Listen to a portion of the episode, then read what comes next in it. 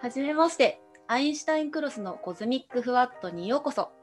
このポッドキャストでは、同人サークルアインシュタインクロスのうまうまともやしが、天文と宇宙についてふわっと語っていきます。じゃあ、まずは、えっと、第1回なので、自己紹介から始めていきたいと思います。じゃあ、うまうまさん、お願いします。はい、ありがとうございます。えっと、うまうまと言います。担当、えっと、同人サークルの中での担当は、えっと、ダジャレを担当しておりまして、大学生の頃、あ、大学院生とかの頃は、専門で太陽系外惑星っていう分野をやっておりました。よろしくお願いします。じゃあ、もやしさんお願いします。はい、えっ、と、もやしです。えっ、と、アインシュタインクロスでは、規制を担当しています。怪しい声の方ですね。えっと、大学院生の頃は、えっ、と、専門として星形成を研究していました。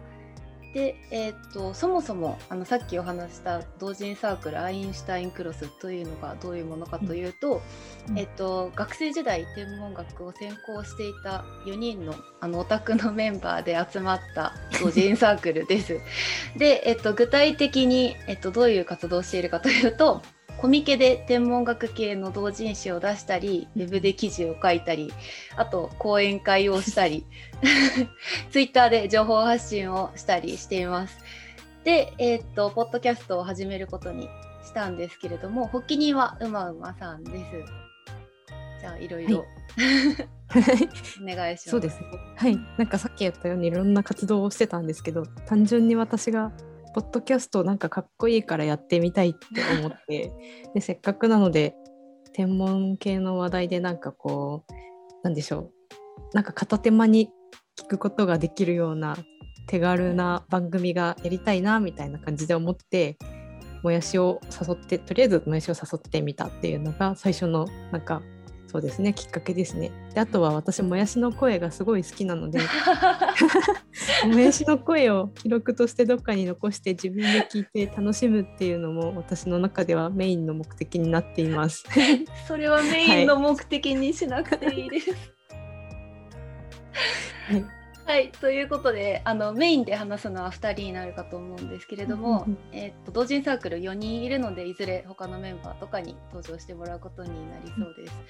はいで、えっとまあ、天文学の話をするといっても、まあ、ガチガチのこう解説をするっていう感じではなくて、まあ、ゆるっとこう例えば作業のお供とかコーヒー飲みながらとか休憩しながら聞いてもらえるような感じでふわっとお話ししていこうと思っているのでよろしくお願いします。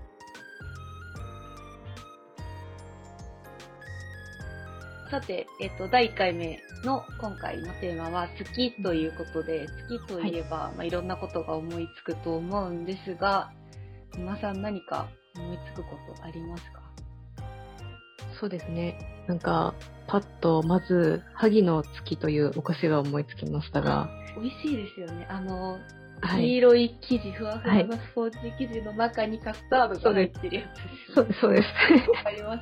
あれ、名産というか、どこでしたっけ？どこのお菓子でしたっけ？なんか正しいかわかんないですけど、はいはい宮城なのかなって思ってました。仙台？あ仙台土産でなんかもらったような、いや、違ったらすいませんなんですけど、ーはいはい。美味しいことには変わりないので。そうですね。っていうのは半分ぐらいあれですけど、例えばそうですね、まあなんか月面着陸とか、はいはい。パッと月と言われるとなんか出てきますね。あはい。え、はいもやしさんは月っていうと何ですか？ー、好きといえばですか？えーっと、今パッと思いついたのが、あの、クレイアニメで、ウォレスとグルメットっていうのがあるんですけど、知ってます？完全に初耳ですね。えーっと、天才発明家のおじさんと天才の犬がこういろいろいろいろ発明をしてわちゃわちゃする粘土のアニメーションなんですけど、はいそのデコボココンビの2人が1作目で月に行くんですよ。はいはいはい。でその月の表面ってチーズがめちゃくちゃいっぱいあってうん。その月のそのデコボコのこう山のところとかが全部チーズでできてて。はいはい。で主人公のおじさんのウォレスっていうのがチーズ狂いなんですよ。で、うん。その尖ったチーズをあの、なナイフでこう切って、クラッカーに乗せてひたすら食うっていう、っと見てほしいんですけど、だいぶ前何もはや何アニメなんだろう わからない。っていうのがあって、おすすめです。はい。ウォレスとグルイ。あの、なんか、わかったわかった。今、ちらっとググったら。はい。あの、羊のショーンの、はいはいはい。はいはいはい。今なんかあの羊の方が有名になっちゃってますけど、もともとその、おじさんと犬の話で、そうだったんだあ。そうなんですよ。おじさん完全にモブキャラだと思って 主人公なんで。た。知らなかった。主人公だけど、まあ犬の方が人気ですけど、まあ、はいはいはい。っていう話があるんです、ね。なるほど、なるほど。で、まあ、よ余談はこの辺にしておいて、えーっと、月といえば、今月26日にはい。月食があるんですよ。はい。はい。で、えっと、この月食、スーパームーンって言われている、あの、えっと、1年で一番大きい満月の日に起こる月食なので、スーパーブラッドムーンなんですね。中二の人が喜ぶ。うん。技の名前みたいな。いけスーパーブラッドムーンみたいな感じなんですけど、はい。そもそも月食って馬さん、はい。そもそも月食って馬さん見たことありますか？ありますね。なんか、、はいつ見たかとか覚えてないんですけど、うんうんうん実家の、なんか、窓から見た記憶が、イメージがありますね。そういえば。結構昔です。ってことは、本当に昔ですね。5年とかじゃないですよね。とかじゃないと思いますね。はいはい。中学生とか高校生とか、うんうんそれぐらいだと思います。私もそのうん中学生、うんうんうん。一番最近見たのは、萌さんはいつですか？えーっと、記憶にあるのは、うん。年末年始にの深夜に1回月食が起きたことがあって、はいはいはい。え、いつだろで、調べたら2010年だったんですよ。うめちゃくちゃ昔じゃないですか。この前、その、実家に帰って、あの、実家の、なんだっけ、カメラ、うんデジカ、デジタルカメラの履歴をこう見てたら、その2010年に撮った、こう、すごいやる気のないっていうか、あんまり綺麗に撮れてない月食の写真があって、あーってなりました。2010か。だいぶ昔から普通に天文少女だったんですね。まあとはいえ、高校生とかですよ。あ、もう高校生か。そうなんですよ。もう10年前。はい。え、待ってください。2010年は高校生なんですか？私2010年。多分、大学、まあちょっと年齢がバレちゃうんで。そうですね。年齢差にびっくりしてました。そんな感じなんですけれども。えー月食がと今月あるということはい、ねということで、一押しの現象というか、はいはいは。いぜひ見たいと思ってるんですども、うんうんうん。ということでちょっと紹介をしていこうと思うんですが、はい。えっと、今回の月食は19時前ぐらいから始まって、皆既食って呼ばれているその赤い月が見れるのが20時15分頃からうんうんうん。15分ぐらいなんですね。で、えっと、うん。部分食の終わりが20 22時前ってことで、結構、その、他の、私が見た2010年の月食よりは断然見やすい、一般の人でも楽に見ることができる月食だと思います。確かに。普通になんか、夕ご飯食べながら、お酒飲みながら気づいたら終わったぐらいになりそうですね。確かになんか月見ながらご飯食べるのってすごい風流な感じしますね。ですね。はい。いいかもしれない。うんうんそっかはい、そうなんです。で、日本全国どこでもですもんね。そうですね。はい。うんただ、その、部分食の始まりから終わりまでがっつり見れるっていうわけではなくて、うんうん。えっ、と、部分食の最初から見れるのは、えっ、と、東北の一部地域と関東は結構月食の全過程まで見ることができるんですけど、あはい。それ以外の地域に関しては、月が昇ってから、違うな、うんうん。えっ、と、月が昇る前に月食が始まるので、はいはいはい。はい。えっ、と、月出退食って呼ばれているものになります。月が出る。で、おビール食。食なるほど。はい。やつです。そっか、じゃあ、関東とかで最初から見れるとは言っても、ちょっとビルとかがあったりすると、あんまり最初のかけ始めあたりは見にくいかもしれないって感じですかね。そうですね。はい。うん建物あったりすると、ぱりその、地平線近くから始まるので、開けてる場所の方が見やすいかなと、なるほど。はい。なんか、萌えさんに教えてもらいたいと思ってたことがあるんですけど、はいはい。月食の時の、あの、よく天文雑誌とか、普通にウェブサイトとかで載ってる月食の写真みたいなやつで、はい。こうなんか、普通に風景がまず風景というか空が映っていて、こう、左下とかから、なんかかける前の月がこうちょっとずつ暗くなっていてというか、まあ、かけ始めて、で、なんか真ん中ぐらいに皆既色っていうんですか？まあ、なんはいか完全にかけたみたいな状態になっていって、で、なんか写真の右側の方に行くと、それがどんどん元に戻っていくみたいな月食の写真がよく載っていると思うんですけど、はい。あれって、なんか、写真どうやって撮ってるんですか？シャッターを毎回開け閉めとかするんですか？全然わかってないんですけど。えーっと、そうですね。開け閉めしますよ。開け閉めしますよって えーっと、なんて言えばいいかな。まずちゃんとその予行演習じゃないけど、あの、はいはいはい。シャッターを開ける時間っていうのをスケジュール化この時間から何秒開けてとかっていうのをちゃんと決めて撮る必要があるはいはいはいはい。で、えっと、ああいうその、いわゆる連続写真みたいなやつっていうのは、真ん中にこう、皆既月食のいい感じの写真が、うんうん。いい感じの月月が載ってて、はいはい。その、まあ左右対称にこう広がっていくみたいな感じだとはい思うんですはいはいけ。ど、ああいう写真を撮るには、ちゃんとその、撮影場所の、うん。えっと、地点と高度と、うんうんあと時間とっていうのを、うんうんとあとカメラか。カメラの、その、画角というか、はいはいはい。によって、そのどういう風に撮れるのかっていうのが変わってくるので、そのあたりをこう、シミュレーションして、うんうんうん。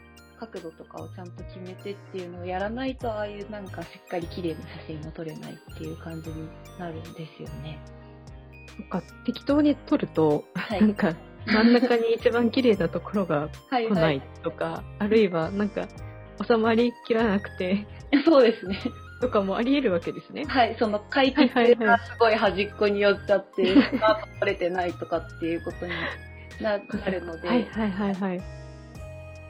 なるほど。あ、こう難しいですね。じゃあそもそも事前にちゃんと下調べをして、ちゃんとシミュレーションというか、うん多分何時何分にこれからのかけるやつが写真のこの辺に来るはずみたいなのを分かっておかないといけないみたいなことなんですよね。そうですね。はい。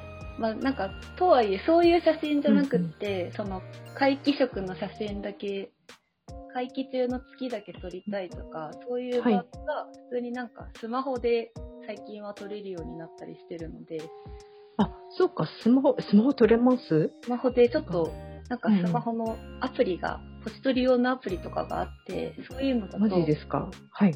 光の入り方、露出が変えられたりとかするのえで、ー、そういうのを使うと、撮れると思いますよ。はい。やってみたことありますか、もやしない先生。んですよね。ないんですか？やりたいなと思ってるんですけど。あでもいいですね。月食で試しているのいいかもしれない。へえ、あ、いいことを聞きましたね。ぜひ、はいありがとうございます。はい。その、もし、今回撮ってダメでも、今年もう一回月食あるんで、11月の中旬ぐらいに、もう一回うん部分色があるんですよ。うん、あ、そうなんですそうね。なんです。で、部分色って言っても、結構かけるんですようんね。98%ぐらいかけるんだったあんです、そうなんそれもはや、回答それ、そうなんですよね。会議じゃんみたいな感じなので、もし失敗しても次の月食で取れればいいかなと。そっかそっか。あ、逆に予行練習にうん良さそうみたいな感じですね。はい、みたいな感じです。なるほど。はい。ありがとうございます。いいインスタ映えを狙っていきましょう。あ、いいですね。インスタ かサークルのアインシュタインクロスのツイッターとかでもそういう写真撮ってあげるのいいかもしれないですね。ああ、いいですね。はい。うまく撮れるかはちょっとわかんないですけど、まあ挑戦ということで。そうですね。やってみます。はいありがとうございます。はい、いい。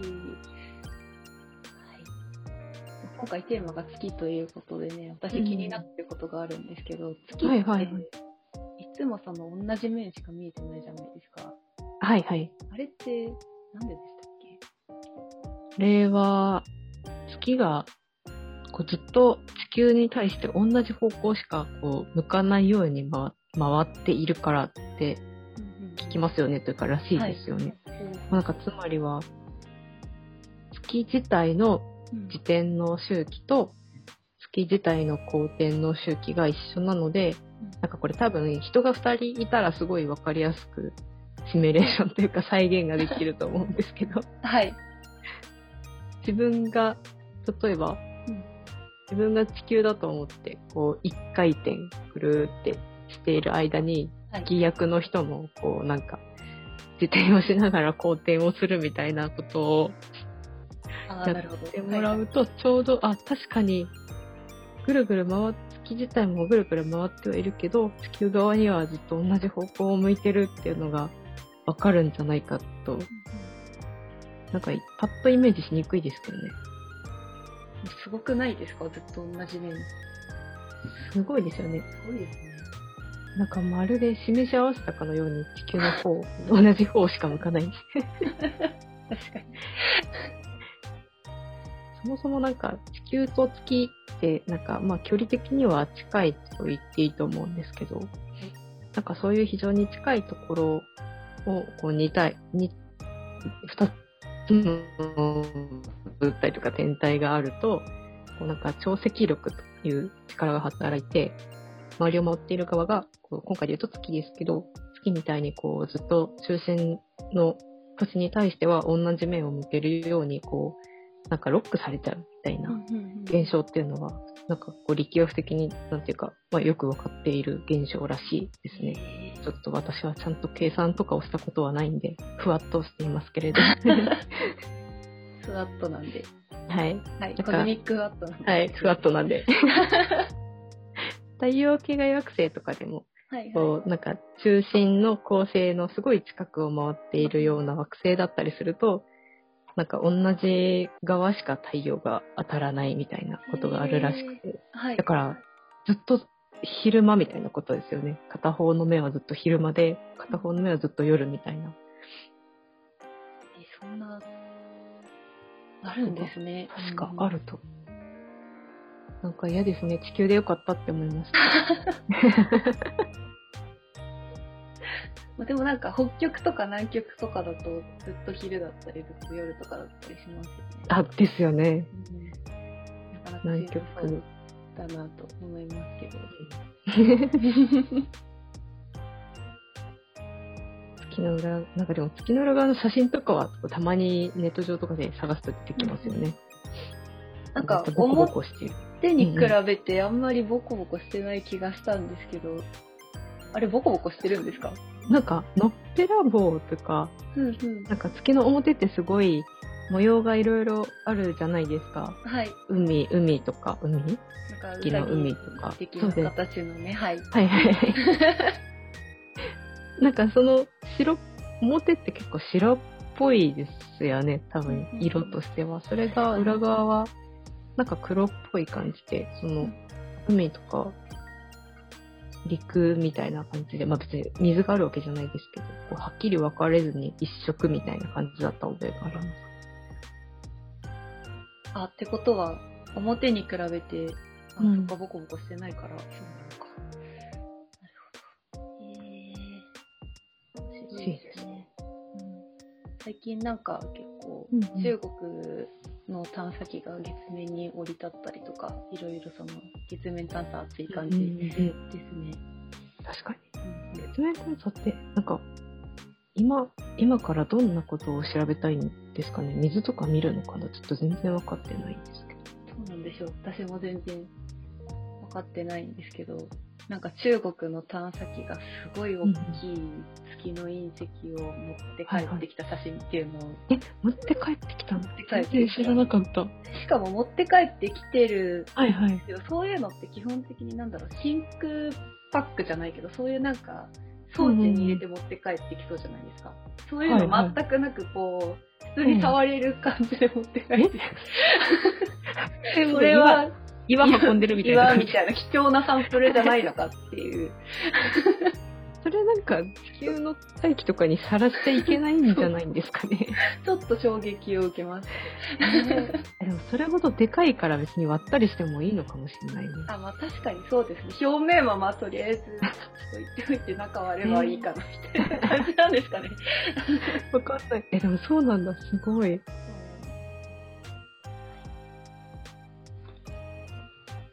はい、えっ、と、今回のコズミックフワットでは、えっと月をテーマにして、まずは5月に月食があるよというお話と、あと月の表しか見えていないのはなぜというお話をしていきましたけど、今回撮ってみて、皆さんどうでしたか？そうですね。なんはか緊張しますね。本当ですね。はい。何喋っていいのか、ちょっと困ってはいはいはい。